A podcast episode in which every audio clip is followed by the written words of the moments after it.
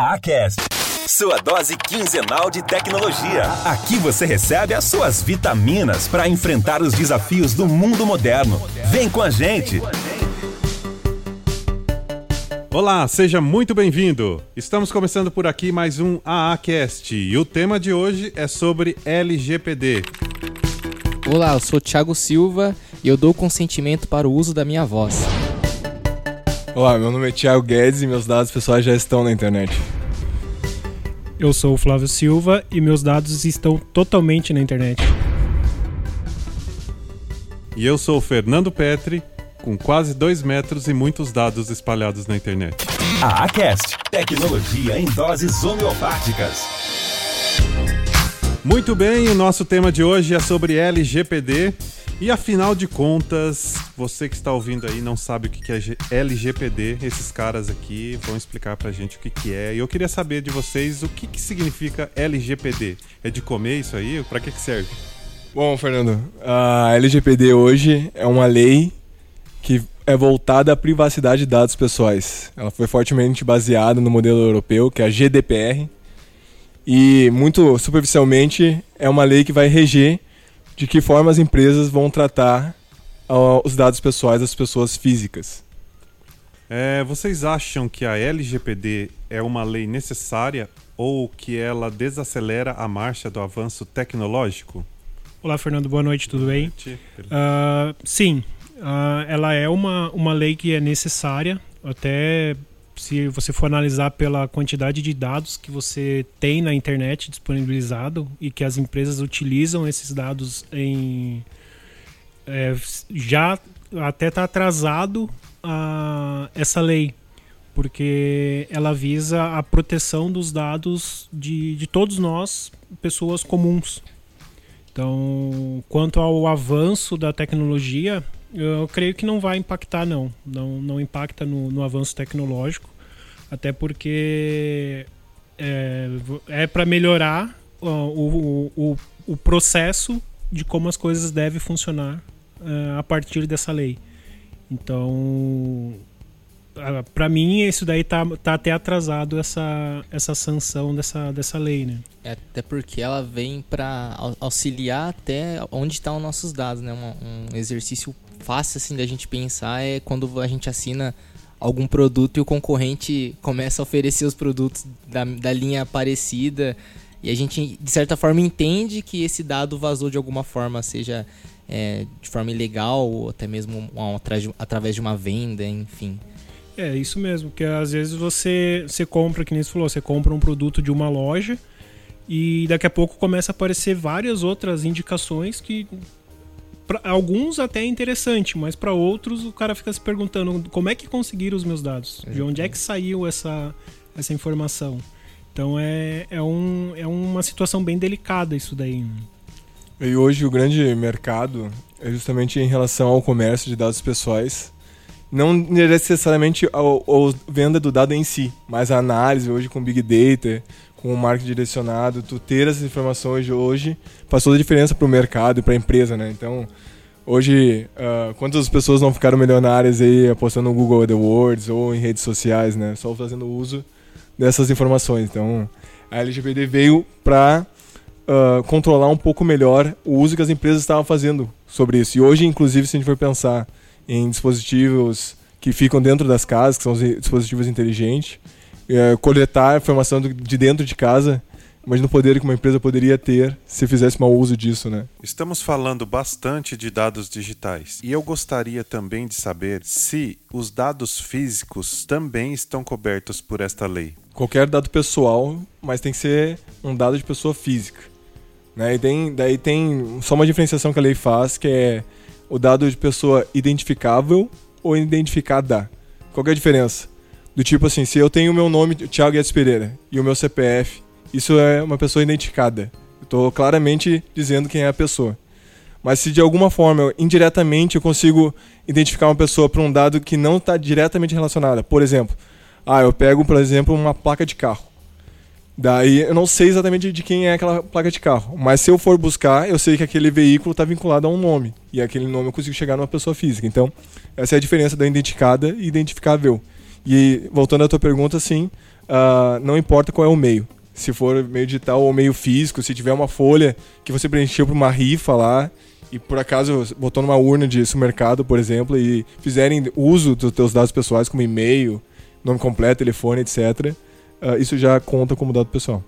É, e quando eu estava lendo sobre a lei, eu nunca tinha feito esse exercício de pensar que dado também pode ser qualquer meio que você consegue identificar. Então, é um exercício que depois eu pensei, né, até debatendo no, no, curso que eu fiz, o pessoal comentou, ah, uma empresa que faz arquivo de, vamos por currículo em folha, né? Se perde aquilo, é um vazamento de dados, né? Então, a gente começa a refletir que dado não é só no meio digital, como o Fernando falou, né? Tem outras formas que a gente gera dados, é, enfim, voz também, né? Assinatura, documentação, preenchimento de formulário. E a gente acaba esquecendo também de, de englobar isso no nosso dia a dia também, essa proteção nesse sentido. É, isso daí é, é toda forma de, de, de, dado que você tenha armazenado ou em qualquer lugar, qualquer tipo de mídia, o que for, ele é um dado e se esse dado vazar, você vai sofrer a punição legal em cima disso. Hoje, se isso acontece, você pode largar uma folha com o teu nome, CPF, RG, RG telefone, e-mail, em qualquer lugar, vai passar alguém, vai pegar essa folha, vai levar embora, vai começar a usar o teu nome. É lógico que se ele usar pro, né, de forma ilícita, ele vai ter a punição criminal. Mas se ele usar de forma digital, como te começar a enviar newsletter para você, começar a te ligar ofertando produtos, não tem uma punição para isso hoje. E a lei visa essa proteção. Então, a partir da, da lei, você não vai mais poder receber essa ligação. Você vai poder até cobrar da pessoa. Tá, mas onde você conseguiu meu dado? Ah, eu consegui em tal lugar. Ok, então eu quero que tu exclua esses dados aí, porque eu não quero receber mais esse tipo de, de, de propaganda ou ligação, qualquer coisa nesse sentido. Né? Essa lei já iniciou? Tem, tem prazo? É, no Brasil, ela ainda não iniciou. Ela vai entrar em vigor em agosto de 2020. Mas aqui em São Paulo, por exemplo, já tem alguns órgãos que estão se baseando na lei já para punir alguma, alguns tipos de vazamento. Tá? Então, na, na Europa isso já está em vigor, que é a GDPR. Ela já está em vigor desde o ano passado. Então, aqui no Brasil começa no ano que vem. É, só fazendo adendo, é isso que o Flávio falou. Uh, a lei ainda não está vigente, então uh, o juiz ou quem for aplicar a sanção lá não pode usar a lei como base. Mas no caso, por exemplo, da Netshoes, foi utilizado uma recomendação né, dessa questão de privacidade já uh, falando da lei, mas não usando ela como uh, parâmetro para punição. Está né? Sendo usado bastante a questão do direito do consumidor né, para amparar as decisões antes da vigência da lei. Na opinião de vocês, o que a lei agrega no cenário tecnológico brasileiro? Bom, uh, hoje eu sou sócio fundador da DServe, nós somos uma empresa de segurança da informação. E nós percebemos uma grande dificuldade, nós temos unidade no Rio Grande do Sul e São Paulo. E São Paulo, talvez a cultura de tecnologia seja, digamos assim, mais aberta, mais receptiva, digamos assim. Mas no Sul existem algumas empresas bem tradicionais que não têm essa cultura de segurança da informação. Então, a lei agrega sim uh, nessa cultura de trazer essa, essa, essa preocupação para as empresas, com certeza, mas o que a gente vê é que tem um gap bastante grande. A gente vai sair do, do zero ao 100 em 3 segundos, é uma coisa bem complicada. A gente tem, digamos, uh, menos de um ano para fazer essa implementação em muitas empresas. Muitas empresas nem começaram. E essa empresa que, que super tradicional, um curtume no interior do Rio Grande do Sul lá que tem 30 funcionários lá e nunca teve sequer um backup, vai ter que correr para se adequar e não sabe nem por onde começar. Tá? Então, uh, eu acho que, diferente do modelo europeu, que os, eles já vinham tendo históricos de leis normativas e de preocupação no sentido de privacidade, o Brasil não tinha nada disso e de repente virou a chave. Eu acho que vai ser um uma correria e chegar em agosto, muita empresa não vai estar pronta, né? Na minha opinião, acho que o que mais pega no cenário tecnológico é a parte das boas práticas de segurança, desenvolvimento. Eu estou trabalhando aqui como DevOps na Alta Avaliar, fico muito próximo da arquitetura, da construção de um sistema, e no uso dos recursos cloud. E, e hoje, não, não só com experiência dentro da empresa, mas assim, relatos de amigos, etc., a gente sempre falha alguma coisa ou outra. E hoje eu vejo que com isso a gente tem que tomar um, um precalço muito maior ainda, né? Então, é, pulando um pouco já mais pro tecnês, né? Às vezes não deixar um recurso exposto pra internet toda, né? O Flávio vive puxando a minha orelha, né? não, vamos pôr uma regra de firewall aqui, não, libera só a porta necessária. E são coisas assim que a gente acaba vacilando, né? E a gente toma, já tem um roteirinho para ser para ser seguido, a gente falha diariamente. Então acho que isso vem para ajudar as equipes de, de desenvolvimento, de TI. Eu lembro de ouvir falar um pouco disso na faculdade como OASP, né, que é a a homologação e estudo das bibliotecas, que a gente acaba instalando a biblioteca para desenvolver sistema e a biblioteca tem permissão de administrador na máquina. Aí se o, o hacker descobre alguma algum bug nela, aproveita disso, né, é. né, para poder fazer alguma ação maliciosa. Eu acho que nesse sentido, na minha opinião, vai ajudar muito. É. E só somando isso, Thiago, que tu falou, acho que uma coisa bem importante é a questão da, da cultura mesmo, né? Porque hoje por exemplo, assim, o desenvolvedor quer tudo rápido. Ah, preciso uma máquina para amanhã, sabe? Só que não se preocupa nem um pouco com a parte de segurança. Uhum. E daí, então, às vezes acaba sendo negligenciada essa parte de segurança em detrimento de uma velocidade que talvez lá na frente gera um incidente, né? Então, por isso que eu acho que é bem o que tu falou mesmo. Eu aposto que quem está ouvindo aqui tem arquivo de configuração exposto em repositório com usuário e senha de banco, etc. Eita! É, não. Olha o perigo. Com certeza. E, e não só isso, não, você olhando para o mercado tecnológico também, e você pode olhar uh, a parte corporativa também, porque não só a parte de desenvolvimento, a parte de infraestrutura vai ter que olhar para esse lado. Então é uma, é uma mudança de cultura. Vai ter que mudar a cultura de todo mundo dentro da empresa. Então isso vai desde lá do, do, do RH, financeiro, administrativo, desenvolvimento, infraestrutura, todo mundo de dentro da empresa uh, vai ter que mudar a cultura. Porque hoje em dia tem empresa que você, é, que você anda, que você passa, que tem informação sigilosa, tem informação de, de alguma pessoa física exposta para todo mundo. Então isso vai ter que ser vai ter que ser mudado. Então a empresa vai, vai ter que prezar por essa, por essa informação. É. Só uma piadinha que a gente faz na The Serve lá. A gente está sempre compartilhando. Cada vazamento de dados que tem, a gente tem um grupo que compartilha, né? E agora é quase todo dia. A gente tem uma piadinha lá. Já teve os seus dados vazados hoje, né? É. Porque, por exemplo, no dia 29 do 10, uh, ah, um cartório do, de São Paulo teve um milhão de dados pessoais de pais, mães e filhos vazados. Matéria do, da UOL isso. Então, pra te ver a quantidade. Um vazamento tem esse poder de, de, de espalhar tanta informação, né? A gente vê o Banco Inter, o, o Banco Pan-Americano também tiveram problemas. Lá no Equador teve um vazamento também de uma empresa que estava fazendo parte de análise de dados, Big Data no, pro governo. E aí usaram o Elasticsearch sem configurar, né? no modo default. Sem... Que beleza, hein? Alguém é. deve ter pego o IP, chutado a porta ali, Bom, é, Entrou gente, e foi. Exatamente. E vazou assim, dados bizarros, tipo onde você trabalha, seu dado financeiro, quantos filhos você tem, onde você mora. Então assim, é, foi, foi tenso o negócio lá. É, é complicado. Então, você vê que tudo vai. Uh, na, isso foi uma falha na, na infra, que provavelmente alguém lá não acabou não, não aplicando as, as políticas lá para proteção desses dados mas também o que, que adianta a pessoa faz toda essa proteção e de repente uma o, o, analista ou a pessoa que ia fazer o tratamento desses dados acaba deixando ele exposto dentro da empresa. E aí uma pessoa qualquer lá pega esses dados e acaba disponibilizando ele na internet. Então isso, isso é bem complicado, é bem cultural, né, isso daí. É. E, e, isso é uma coisa, uh, voltando àquela à questão ali de, de de como isso agrega no cenário cultural de tecnologia da, da, do Brasil, digamos assim, né? Uh, a gente hoje, eu vejo muita gente procurando uma pílula mágica para resolver o problema. E daí quer comprar um produto, uma solução X para resolver isso rapidamente. Quanto não, é como o Flávio estava falando mesmo. Daqui a pouco tu tem uma solução boa, uma solução de mercado, que de repente muitas vezes é líder de mercado, mas se mal configurar não adianta nada, tu vai ter um vazamento igual. Deus então, tá vendo você usando a de mim, a de mim. É, a solução não vai te salvar, né?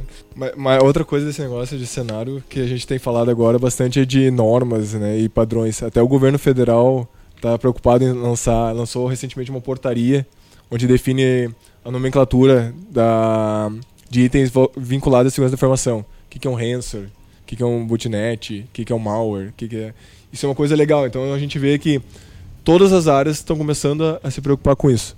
Né? E isso vai ser uma coisa meio que forçada, assim, porque não só pela lei vai ser forçado, mas como essa lei, é, entre aspas, empodera aí o, as pessoas, as próprias pessoas vão atuar como fiscal, né? Então, daqui a pouco tu tem lá uma pessoa, por exemplo, que se aposentou, recebendo uma ligação lá de um empréstimo que ela não pediu. Ela pode perguntar de onde conseguiu os dados, pedir para excluir e talvez, inclusive, entrar com uma ação para porque essa, esse dado foi coletado de modo indevido para punir essa empresa. Então, tu fazer uma denúncia né, junto à NPD para que essa empresa seja puni, uh, punida. Então, os próprios cidadãos vão ter mais poder de evitar esse, esse assédio, digamos assim, que operadoras ou empresas de crédito, enfim, fazem muito, né? É, hoje nós temos bastante negociação de dados, né? Essa lei proíbe esse tipo de negociação? Uma, uma empresa tem um... Não, não, de maneira nenhuma. Na verdade, o que vai ter que ser deixado claro qual é o uso que tu vai ter que, que vai ser feito com o teu dado. Então, por exemplo, uh, eu Deserve vou coletar os dados do Fernando e eu vou ter e eu vou compartilhar, por exemplo, com o Thiago. E eu vou dizer, olha, Fernando, eu vou coletar teus dados aqui, por exemplo, para te mandar e-mail marketing, mas uh, quem faz o meu marketing aqui é o Thiago. E ele é o meu, nesse caso aqui, é o operador, né? A gente tem algumas uh, pessoas, entidades dentro do, da LGPD, que a gente. O titular dos dados é quem é o dono, é o detentor dos dados mesmo. Tem o controlador, que é o cara que vai fazer essa coleta dos dados. E o operador é o cara que vai utilizar os dados em nome do controlador, vai prestar um serviço para o controlador. Então, nesse meu exemplo, por exemplo, o Thiago seria uma empresa de marketing, vamos supor. O Fernando seria um, o titular dos dados que, por acaso, se interessou na nossa newsletter lá. E eu Thiago de Serve, sou a, o controlador. Então, o relacionamento, por mais que seja entre Fernando e de Serve, existe uma outra pessoa que faz o marketing, que é uma empresa terceira, que, mas eu vou te avisar que eu estou compartilhando dados com ele. Então, vai ser possível compartilhamento sim, contanto que seja avisado. Não pode ser uma coisa às escuras hoje, né? Hoje em dia tu te cadastra num site daqui a pouco tu tá recebendo spam e não sabe de onde veio, né? Então podemos dizer que essa negociação pode acontecer desde que haja transparência e que o dono dos dados saiba para onde vai os dados dele. Sim, Isso. exatamente. Sem entrar muito no, no a parte legal aqui, né? Mas a lei prevê 10 uh, ah, justificativas para te fazer a coleta do dado, né? Uh, 10 bases legais. E daí a mais utilizada é o consentimento, né? Que é justamente o consentimento é isso. Eu vou te pedir se tu me autoriza a usar o teu dado. Então, mas isso tem que estar, por exemplo, naquelas num pop-up onde tu vai marcar que aceita e concorda e a partir dali eu vou poder usar teus dados. E uh, terminado a finalidade daquele uso, eu tenho que dar um jeito de apagar ele. Quais são as sanções e multas para o descumprimento da lei? Vocês acham essas sanções justas ou exageradas? Eu acho assim, principalmente que o valor da multa é bem assustador para as empresas, né? Mas acho que é realmente essa intenção, como o Flávio falou no começo aqui, é exatamente para proteger o dado do, de qualquer pessoa, né? Para a empresa também saber as responsabilidades dela, né? dela perante os próprios dados, né? E as primeiras adver, são advertências, né? Que a, por exemplo, eu estou me baseando na, na GDPR, né? Porque a LGPD não tem nada ainda rodando, né? Mas fala que a multa pode ser de 2%, 2 do faturamento da empresa a 50 milhões de reais, né?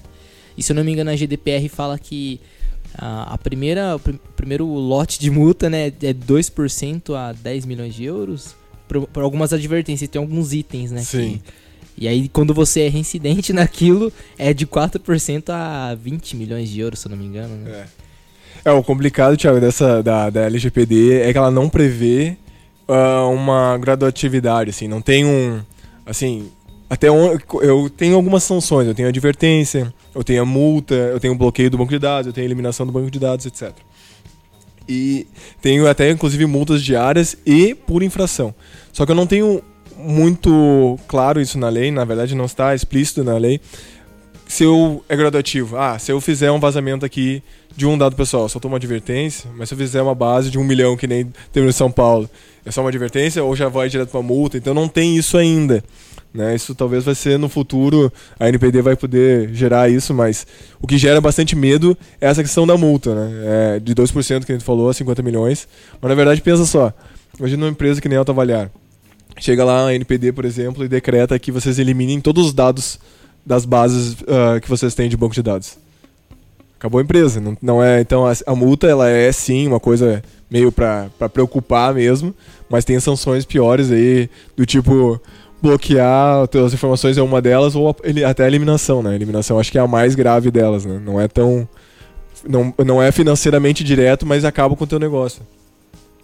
É, essa parte é bem, bem delicada. E é. Eu não, não, não considero exagerado.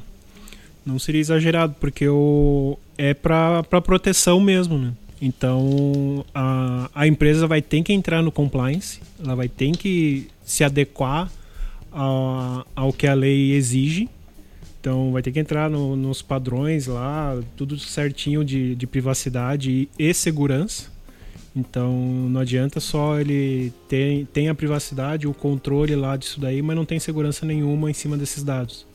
Então, e se houver o vazamento, vai ter que ser punido. É igual o cara que comete infração de trânsito. Né? Ele tem que ter uma punição, porque a lei por si só, se não tiver uma punição, passa despercebido, né? E tem um, um, um, tipo de advertência, né? De, de, sanção, acho que posso dizer assim, uhum. né? Que é quando a, a a agência pede o, o, congelamento das operações, né? O travamento, né? Você, ah, você não pode mais operar enquanto você não se adequar, enquanto isso, você não resolver. Isso, isso. É, assim, eu, eu tenho muita pouca experiência, acho que o Flávio aqui conhece muito mais cenário de invasão, servidor que cai, servidor que para de funcionar, uma, uma, empresa ficar um dia sem funcionar por causa desses problemas técnicos já é um prejuízo enorme, né? Sim. Acho que você deve, deve ter várias histórias para contar, assim. Não, isso não acontece, não. não. É, isso é bem complicado. Se tem aí é que tá, tem empresas que pode ter, por exemplo, pode ficar lá com com os dados, uh, o serviço dela indisponível por, sei lá, uma hora, duas horas, três horas, seis horas, doze horas ou uh, dois dias parado, uh, o serviço indisponível, mas ela não tem nenhuma perda de dados. Então tem empresa que consegue ter é, isso daí. Agora tem empresa que se simplesmente falar assim, olha, você vai ter que parar o teu deletar a tua base de dados, cara, aí não, aí o cara vai perder o negócio. Né? Ah, imagina uma empresa de comércio para sua operação por dois dias. Um e-commerce, também. É. Um e-commerce lá, a Lojas Bahia ah, para de funcionar Bahia. uma hora. é. O cara ficar ali esse tempo parado é uma coisa. Agora ele chegar lá e falar, agora você tem que deletar toda a tua base de cliente. Aí o cara ferrou, né? Porque o cara vai falar, tá, e agora o que, que eu faço? Vou ter que remar, começar tudo de novo, né? É, mas uma das coisas que, ele, que a lei fala aqui que a gente pode sugerir, né, pra, pra quem tá preocupado e trabalha em algum lugar que tá botando, ficando de cabelo branco e cabelo em pé também, né? É justamente assim, ter algum tipo de preocupação já com isso, que consiga comprovar. Por exemplo, uh, sempre que houver uma boa fé, que houver alguma uh, algum modelo de compliance, alguma norma implementada, se não teve uh, reincidência, se o grau de vazamento foi pequeno, a sanção tem de ser menor. O que eu quero dizer com isso? Se você tem uma norma, por exemplo, uma 27001 implementada na empresa, e você tem um vazamento, provavelmente, de acordo com o que diz a lei, sua sanção vai ser menor. Se você não tiver nada, daí pode ser maior, certo? Se você for reincidente, provavelmente vai ser maior. Então, a lei ela prevê essas, essas condições, né? E engraçado que ninguém falou uma coisa aqui que eu já ouvi várias vezes, que a publicização do vazamento é uma coisa séria. Daí até eu nunca vi, eu queria ver a experiência de vocês, eu nunca vi uma empresa deixar de uma pessoa, né, deixar de comprar numa empresa que tem um vazamento de dados aqui no Brasil. Isso eu vejo lá no exterior vários cases de, de empresas que vêm até boicote. Mas aqui no Brasil parece que ah, deu um vazamento tudo bem. Parece que é o contrário, né? É, tem uma pessoa que trabalha conosco lá na Deserve lá, que foi abrir conta no Banco Inter. Eu quase caí da cadeira que o Banco Inter teve dois de vazamentos já. Eu disse, pô, cara, mas tu não olha o jornal, né? Eu, eu abri uma conta lá, tá louco, né? É, esse negócio é bem complicado. E que nem o Thiago tava falando, é, o que, como é que vai funcionar esse, essa publici, publicização do, dos da, da, da informação, né? Do vazamento. Então, a empresa teve o vazamento, ela vai ter que ir a público lá e, e, com, e falar que, que teve o vazamento na empresa. E aí, hoje, no Brasil, ele falou, a cultura, o cara vê lá, ah, Americanas vazou os dados lá, ah, beleza. Vai lá e continua comprando, não tá, não tá nem aí, nem, nem, nem se preocupa em, em até ir atrás para ver se os dados dela estavam no meio daquele vazamento, qualquer coisa nesse sentido e, e para entender o que, que pode ter de consequência esse vazamento. Então, isso é um negócio bem, bem lá fora isso já é já não é mais não é tanto assim, né? O cara tem os dados vazados lá, o cara vai atrás e o cara já não, ah, não, isso aqui eu não quero mais saber dessa empresa, já vai atrás de outra e e fica por isso, né? É, essa pergunta me pegou de surpresa, eu não, não esperava um, um, tipo de pergunta dessa, assim, eu, eu realmente não sei o que eu faria até eu tomo algumas medidas de precaução, então talvez isso não me preocupe tanto, porque ah, a gente coloca two factor, né, two steps, põe uma senha mais difícil. Eu, eu principalmente minimizo meus dados o máximo possível em rede social. Então, se eu preciso vincular minha conta Google, minha conta de Facebook, assim, ah, eu compartilho só meu nome, meu e-mail no máximo. Então, eu, eu me preocupo menos, mas eu entendo o peso da pergunta, mas realmente me pegou de surpresa. E você, Fernando? Se houvesse um grande vazamento de dados com as suas informações. Não, é... é, bem que ele falou do Banco Inter, né?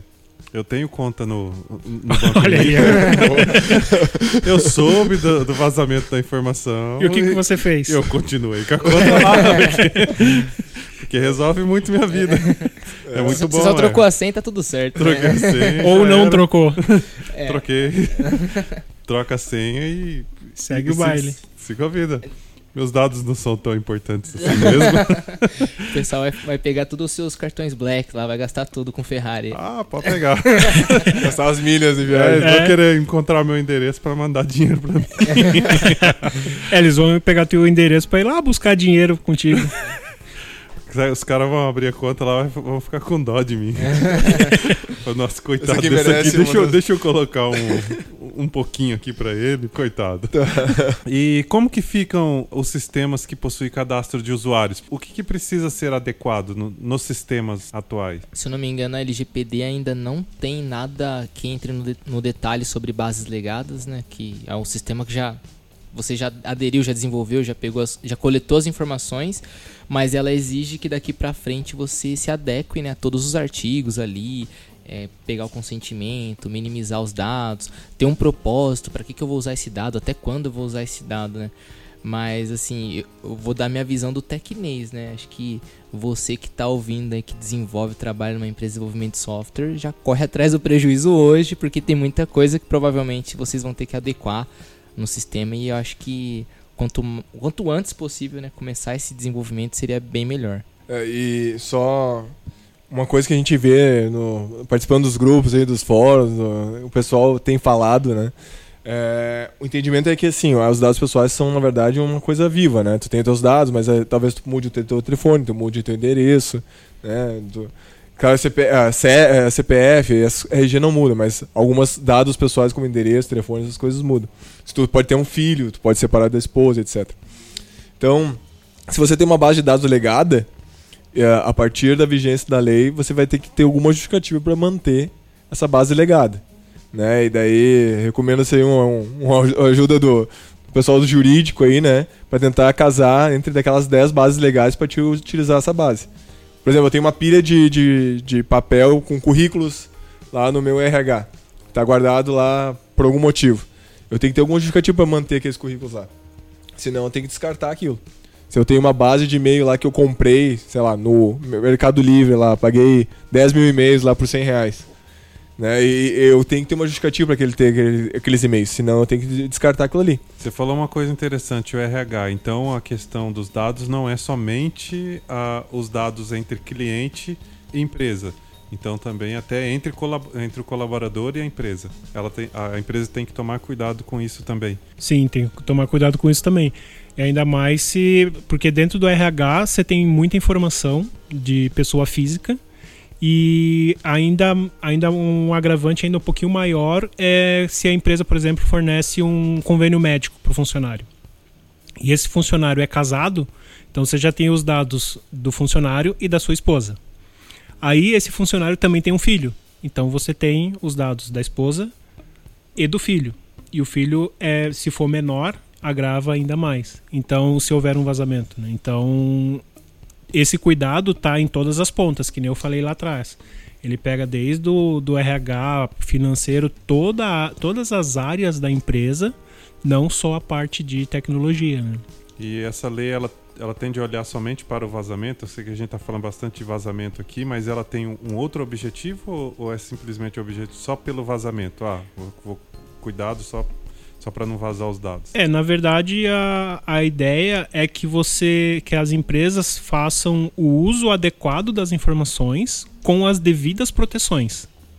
Então, a ideia é que ela não olhe só o vazamento, mas se houver o vazamento, ela vai ter a punição. A gente, a gente falou do vazamento, mas também o mau uso disso, que nem eu falei de, de comprar lista de e-mail, né? Isso vai ser uma péssima prática a partir de agosto de 2020, vai ser uma péssima prática de mercado isso. Porque se tu comprou uma lista que ninguém te deu permissão, é passível de uma, algum tipo de sanção da NPD. Né? E a gente tem também uh, o cuidado com os funcionários internos. Então, é, na verdade, é, engloba tudo que for relacionado a, ao, aos verbos de utilização desse, desse dado, como editar, coletar, apagar, compartilhar, qualquer coisa que tu faça com esses dados de uso, tu vai ter que ter algum tipo de cuidado. O vazamento ele é, digamos assim, mais preocupante porque talvez tu tenha um problema aí de teu dado foi vazado, alguém abre uma conta no teu nome, né? Não sei se vocês lembram, eu tive um problema no passado aí quando era só aqueles cartão só com a tarja magnética lá. Uh, de alguma forma o cartão foi clonado e fizeram compras no meu nome. Isso me gerou um baita um transtorno.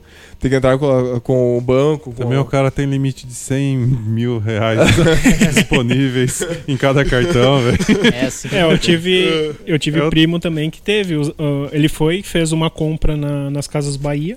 Era o único lugar que ele tinha feito um compra. E poucos dias depois o, foi feita uma nova compra nas Casas Bahia também com o, o, RG, o, CPF dele, mas com outro nome.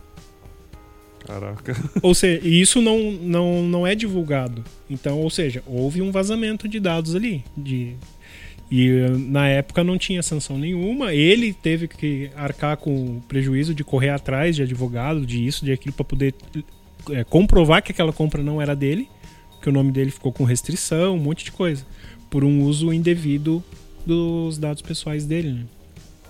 É, a gente está falando muito aqui de, de adequação, né? Como ficam os dados, né? Mas a gente acabou esquecendo, eu lembrei disso agora, porque eu geralmente tenho a fama de ser o chato da empresa, porque eu tiro as permissões de todo mundo aqui, né? e aí depois que eu fiz o curso da LGPD, que aí você pensa, nossa, realmente o que eu estou fazendo é necessário, né? Bem mais do que a gente imagina. E aí a gente acaba esquecendo, às vezes, até de se tem um sistema que tem informação, um dado sensível, ou qualquer dado que pode expor a pessoa, aí o desenvolvedor tem acesso à produção, né? tem acesso a, a fazer um. executar algum comando que traga essas informações de forma nítida. E aí, como que a gente vai fazer também? Como que a gente tem que se adequar, né? Então, aqui a gente já está pensando até... Na verdade, a gente já tomou essas atitudes antes, né? De é, colocar poucas pessoas com acesso à base e o acesso bem limitado também. Ah, limitado até no ponto de tabelas, né? Não, esse fulano só vai ver essa tabela que é de hum. log, né? Não vai ver a tabela de cadastro de clientes, cadastro disso, cara. É, isso também é um, um, cuidado que a gente tem que ter, é, não só pensar também ah, no RH com os documentos, nos documentos, no, no, nos dados que você pega, se a planilha é com 10 mil e-mails, mas também com, principalmente para a gente que é da área de TI, né? Com, com acessos é, internos, né? Você mesmo, Flávio, que trabalha com questão de de nos suportar na parte de segurança, de servidores, né? O cuidado que você vai ter que ter com seus funcionários para acessar os servidores de devidos clientes também. É, exatamente. Fica a dica aí, né? É. Fica a dica. é, isso daí é bem, é bem preocupante isso que você falou, porque uh, querendo ou não, uh, a gente cuidando da infraestrutura, uh, a gente tem acesso praticamente total à arquitetura.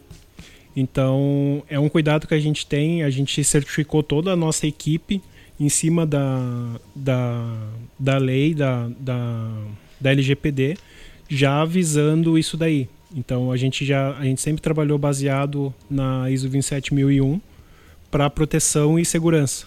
Então, isso daí é um cuidado que a gente vai ter não só com autoavaliar, com todos os clientes, porque é o acesso que a gente tem privilegiado, mas a gente também tem um controle em cima dos usuários de quem pode acessar o quê. Tem, tem uma preocupação agora com os dados pessoais sensíveis, né? E, por exemplo, a opção sexual é uma opção uh, sensível, né? Um, é um item sensível.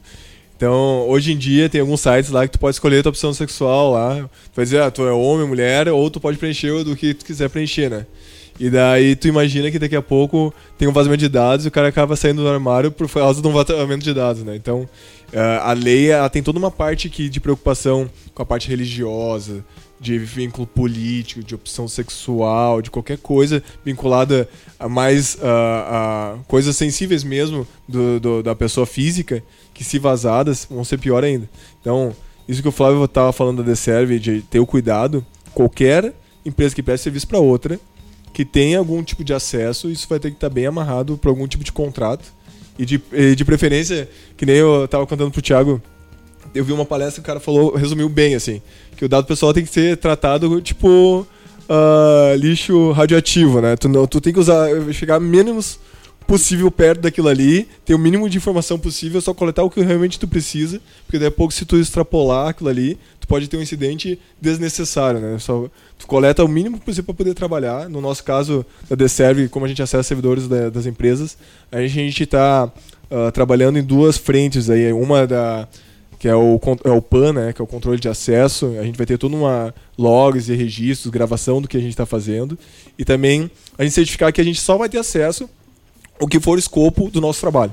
Então, se daqui a pouco alguma coisa estiver fora do nosso trabalho, a gente vai ser, entre aspas, impedido por lei, porque pode ter um tipo de, algum tipo de vazamento, né? Que nem eu falei, assim, a gente tem, por exemplo, acesso a uma base de dados, com uh, dados sensíveis, e através da, da ADServe teve esse vazamento, a gente pode ser responsabilizado mesmo que a, os dados não foram dados para nós, né? Isso que é uma coisa preocupante, né? É isso, até hoje a gente já a gente já tem no nosso escopo a gente já coloca que a gente não fa, a gente não mexe em aplicação, a gente não mexe na base, apesar da gente ter acesso, a gente não trata nada. Então às vezes tem tem base de cliente que a gente nem sabe o que, que o cliente roda lá dentro. Então a gente tem, a gente administra, cuida da infraestrutura dele, mas a, a todo o conteúdo da aplicação, os recursos é, é do cliente. Então a gente tem e fala, cara, a gente vai usar, vai até tal ponto, de, daquele ponto adiante é só o cliente que mexe. Então, até para evitar esse tipo de coisa. Ou alguém pegar um dado lá que não, não deveria, ou gerar um backup que também não deveria. Então, tudo isso a gente controla para que esse tipo de, de vazamento não ocorra. Né? Com toda essa movimentação dos dados, essa lei cria uma nova profissão, certo? O encarregado de dados. O que, que faz esse profissional? Esse profissional ele seria o, o cara mais neutro possível também, né? Porque ele fica tanto do lado do cliente quanto também do lado da empresa, ele auxilia, orienta a empresa. Entre a cruz e a espada. É, exatamente. Tá ferrado. É, esse tá ferrado, joga pros dois times, né? É o, literalmente o bandeirinha. Então, é, ele vai ter que fazer essa função de é, colocar dentro da, da empresa as melhores, é, como posso dizer, talvez ideias, né, melhores práticas para a empresa seguir um caminho e não ser auditada negativamente, mas ao mesmo tempo também se ele perceber algum vazamento, algum comportamento estranho, igual, igual o Flávio comentou, né, ah, se ele pega um funcionário dele fazendo uma operação que não devia, né, então tem que atuar também no sentido de advertência, de notificar, de, de ter todo esse esse lado também com o usuário também, final, né? O, a pessoa que está disponibilizando esse dado. Isso é o esse o encarregado dos dados ele vai ser ele está sendo chamado de DPO, tá? Então ele vai ser o, o ele vai ser o cara que vai controlar todas as informações que circulam dentro da empresa, as informações e dados pessoais. Então, ele vai andar em todas as áreas, ele, que vai criar os processos, a, a, documentação em cima dessa, desse processo de, de, de, legislação. Então, ele vai ter que cuidar desse cara. Então, ah, houve lá um vazamento. Quem é que vai ser notificado? Esse, esse vai ser o responsável pela notificação ah, houve, teve um vazamento, é ele que vai ter que ir lá se explicar, vai ter que levantar de onde surgiu, da onde que saiu, o que, que aconteceu, para poder explicar para os órgãos quando houver uma notificação, né? Então esse cara vai ter que controlar, ter tudo muito bem controlado e documentado de cada processo da empresa, de, desde a entrada da, da, informa, do, da informação do usuário, do, do funcionário ou do, do cliente, até o, o, final do tratamento dela. Então, ah, ela foi tratada, ele que vai controlar, ó, expirou o prazo aqui do uso do, do dado lá, isso já foi deletado, o que, que a gente já fez, como, o que, que a gente vai fazer, quando que a gente vai fazer, ele que vai estar tá fazendo todo esse controle em cima disso. Né? Esse cara tem que assinar algum contrato específico? Esse cara pode ser tanto um funcionário da empresa como uma empresa terceira. E só comentando o que tinha, o Flávio tinha falado ali, ele vai fazer o meio de campo entre o titular dos dados, a NPD e a empresa. Né? Então, caso tenha algum vazamento lá de dados e precise prestar ev alguma evidência para o titular dos dados, é o DPO que está encarregado de fazer isso. E se algum dia a NPD precisar de alguma evidência, ele vai acionar o DPO da empresa para esse tipo de coisa. Então, uh, respondendo a pergunta do contrato ali, vai depender de como foi a relação de trabalho. Pode contratar esse cara de CLT, por exemplo, mas também pode ser uma pessoa, um PJ, ou uma pessoa, um outsourcing, uma empresa terceira, né? Fazendo um jabá rápido e a DCEV a gente tá chamando isso de DPO as a service lá, como se fosse um, uma prestação de serviço mesmo, isso.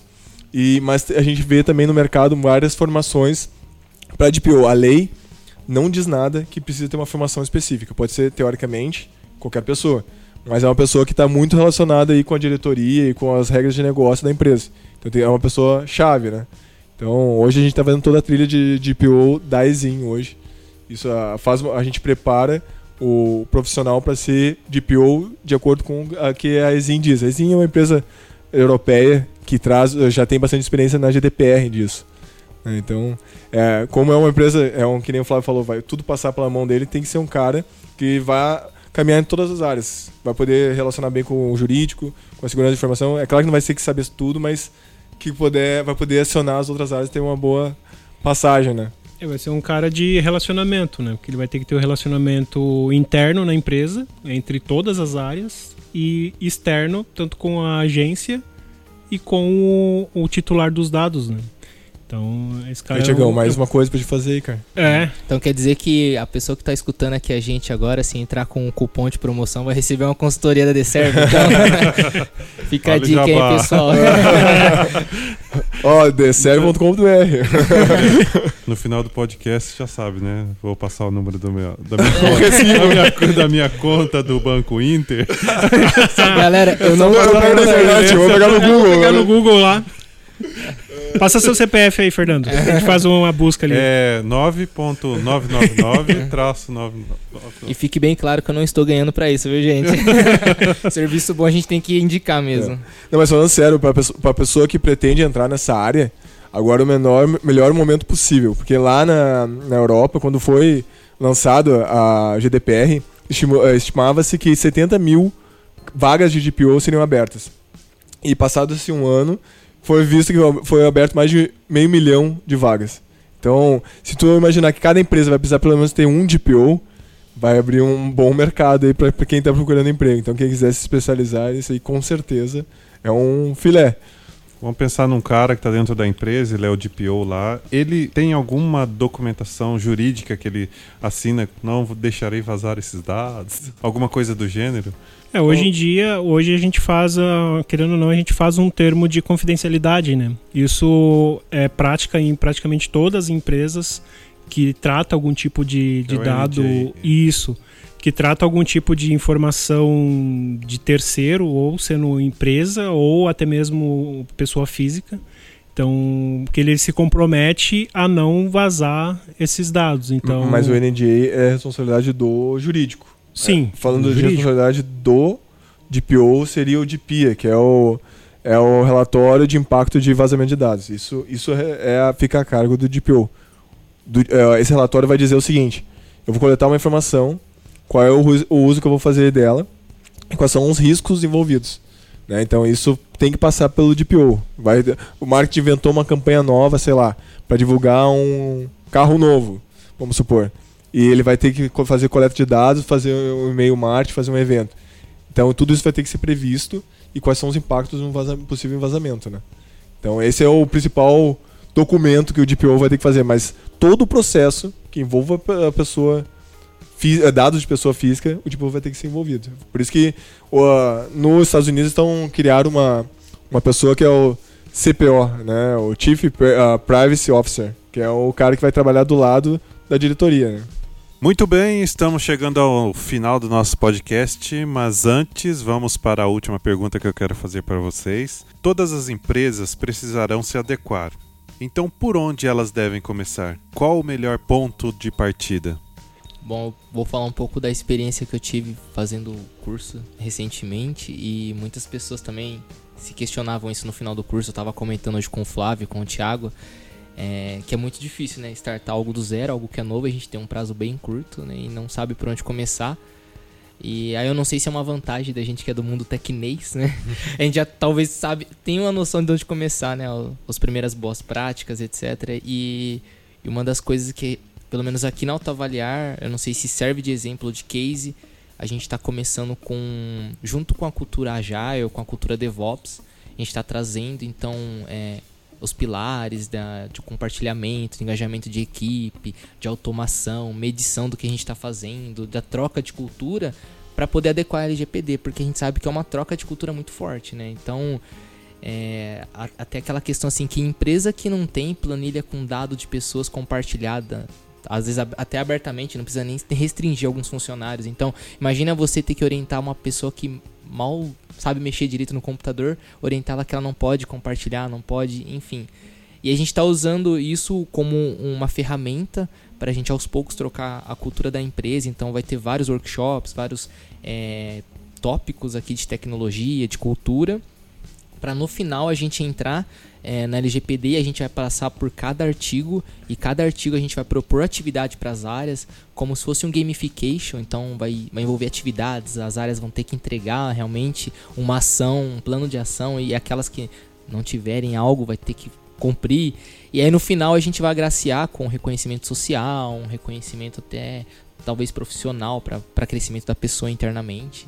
E, enfim, a gente está usando desses artifícios para tentar adequar a empresa inteira, ao invés de uma pessoa só adequar a empresa do zero ao 100, a gente vai tentar trazer todo mundo de todas as áreas para atuar nessa, nessa troca de cultura, né? É, com certeza, que nem tu falou, Thiago, não tem como fazer sozinho, não existe o papel do herói aí, não tem como, isso é uma coisa uh, impossível.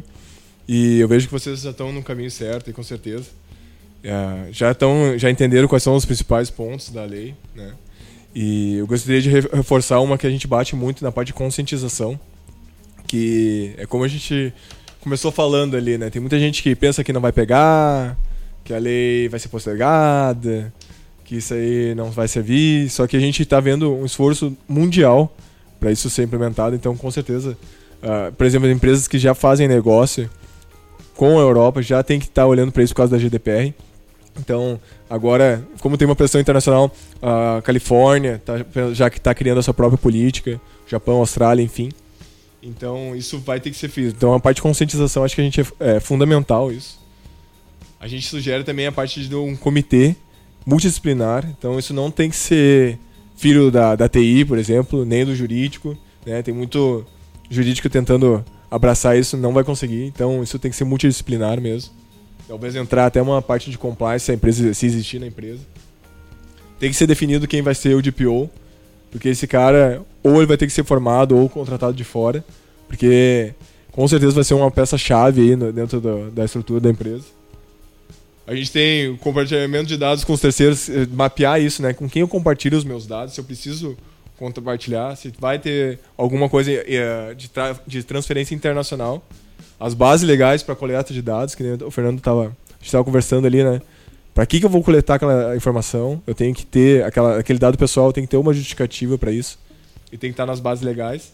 E por fim, o relatório de impacto de dados, caso exista algum vazamento. Isso é o basicão, né? Só que é um processo contínuo, não tem é PDCA, né? Tu nunca vai estar pronto isso, tu vai estar sempre melhorando Sempre, uh, cada processo novo que entrar, cada processo que sair, tu vai ter que uh, atualizar suas documentações e vai ter que ter um cara chato, assim. Eu não, chato entre aspas, tá?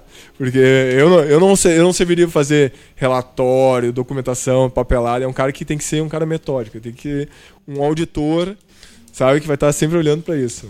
E até indo para a parte mais técnica, né?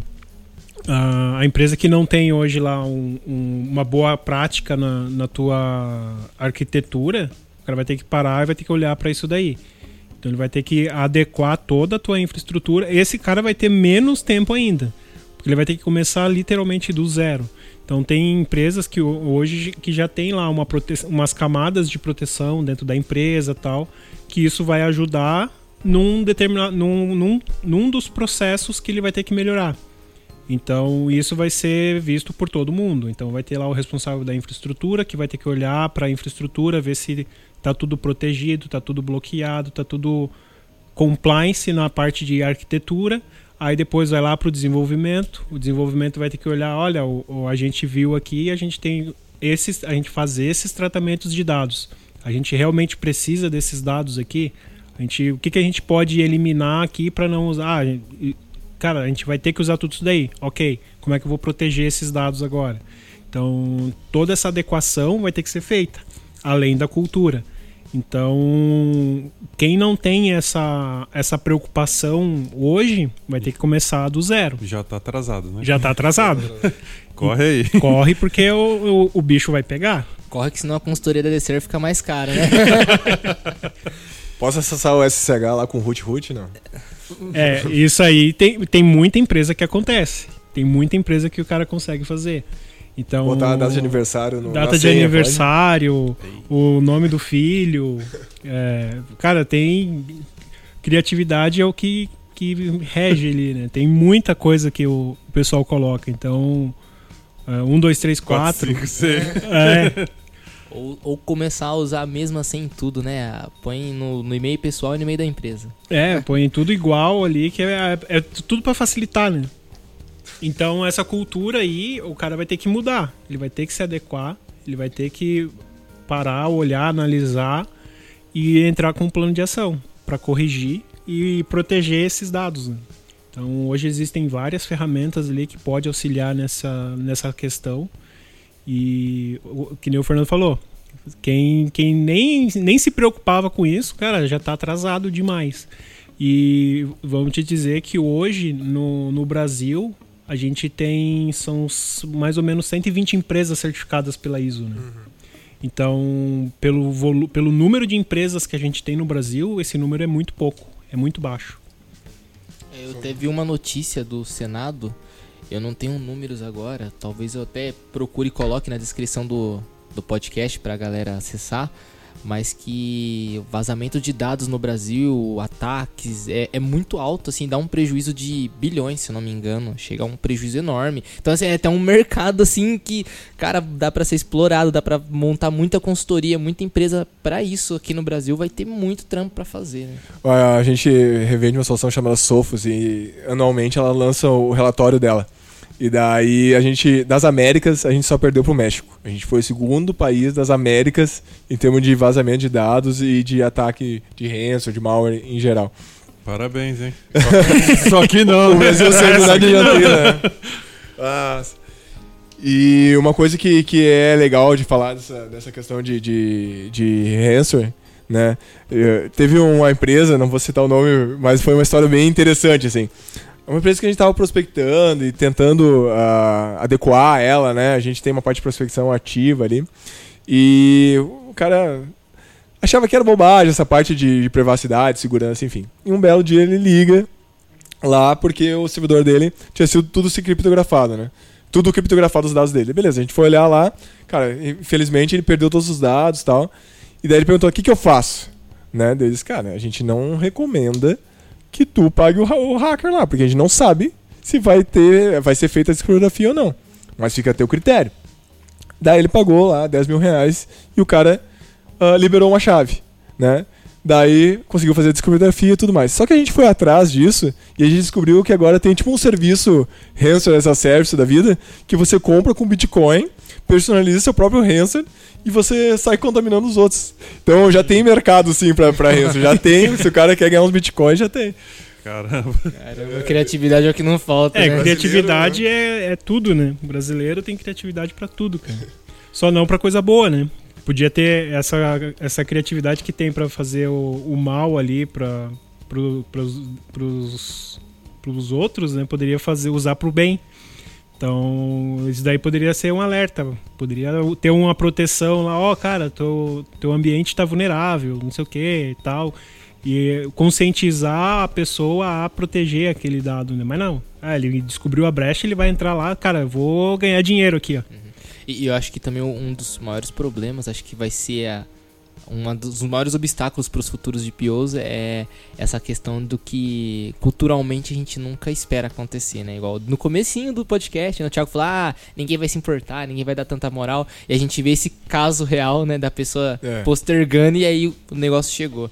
E aqui dentro da empresa, é, quando a gente começou a falar sobre isso, é, o, acho que foi o Will ou o Silvio comentou assim que para eles não tinha essa de ah, vai parar a empresa inteira, vai parar algumas áreas. Ele falou assim: já viu o preço da multa? tipo, eles têm a consciência assim: a multa é muito mais cara é. do que a gente parar a empresa para arrumar. Sim. Então, acho que é, é, bem assim. Primeiro tem que ter esse pensamento. Se a própria pessoa, a empresa, tem esse pensamento de que a multa pode quebrar a empresa dela e ela querer fazer esse, esse investimento nessa engenharia reversa para poder solucionar né, os problemas, é um bom caminho também. É, você falou, você falou um negócio bem, bem interessante. É, além do preço da multa, você tem o tempo que você vai estar tá parado para corrigir aquele problema. E o quanto de dinheiro tu está perdendo aí? Tem, tem um desenho legal que é uma, a diretoria numa mesa grande de adultos, assim, e o cara da TI sentando com as crianças, assim. Daí vem um cara chamar, assim, ah, agora tá na tua vez de sentar junto com os adultos. Porque hoje a TI vai ser fundamental para isso. Sem a TI a gente não vai conseguir dar o passo para adequação da LGPD e a multa tá aí, né? Quero agradecer a presença de vocês nesse podcast. Muito obrigado. Vocês estão convidados para voltar numa próxima. Muito obrigado. Muito obrigado. Conte conosco, fazer a versão 2.0. Show de bola. E muito obrigado por você que ouviu até agora e até mais. Valeu! A Acast, a Acast, sua dose quinzenal de tecnologia fica por aqui.